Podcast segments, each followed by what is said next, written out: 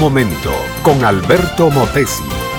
Una respuesta práctica a tus interrogantes sobre tu vida y los problemas del mundo moderno. El presidente de Estados Unidos y el presidente de Francia estuvieron parados en el campo donde están sepultados los que cayeron en Dunkerque. Son los que murieron en aquella famosa retirada del ejército anglo-francés en 1940, cuando los aliados no pudieron resistir el empuje de las tropas alemanas.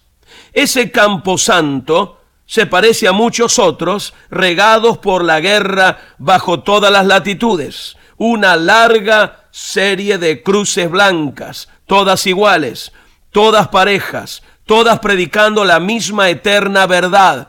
La fuerza de las armas nunca impondrá la paz en el mundo, porque la violencia engendra violencia y odio desata más odio. Allí están, debajo de miles de cruces blancas, los jóvenes que cayeron alcanzados por el fuego de las balas. Sus bocas están cerradas, sus corazones apagados, sus ojos oscurecidos. Entraron al silencio y el silencio los ha cubierto. El salmista, mi amiga, mi amigo, reflexiona acerca de la muerte y saca amarga conclusión y exclama desde el fondo de su angustia, vuélvete, oh Jehová, libra mi alma, sálvame por tu misericordia, porque en la muerte no hay memoria de ti, y en el sepulcro, ¿quién te alabará? El sepulcro puede inspirar muchos lamentos, muchas canciones, pero el que está allí debajo nada puede decir, nada puede hacer. Está frío, está yerto, está mudo, está indiferente a la algarabía de la vida que por encima de él sigue su marcha carnavalesca. Meditando acerca de la muerte y la sepultura, podemos, mi amiga, mi amigo, extraer cuatro reflexiones. Primero, que Dios no cavó sepultura para el hombre, ni pensó en sepulcro cuando lo creó no estaba en los planes de Dios hacer morir al ser humano y devolverlo al polvo de donde lo sacó. Dios planeó la vida, pero no la muerte. Segundo, que la muerte y la sepultura son la paga del pecado. Es porque el hombre peca que el hombre muere. La muerte es algo incongruente con la eclosión de vida que se ve en el entero universo.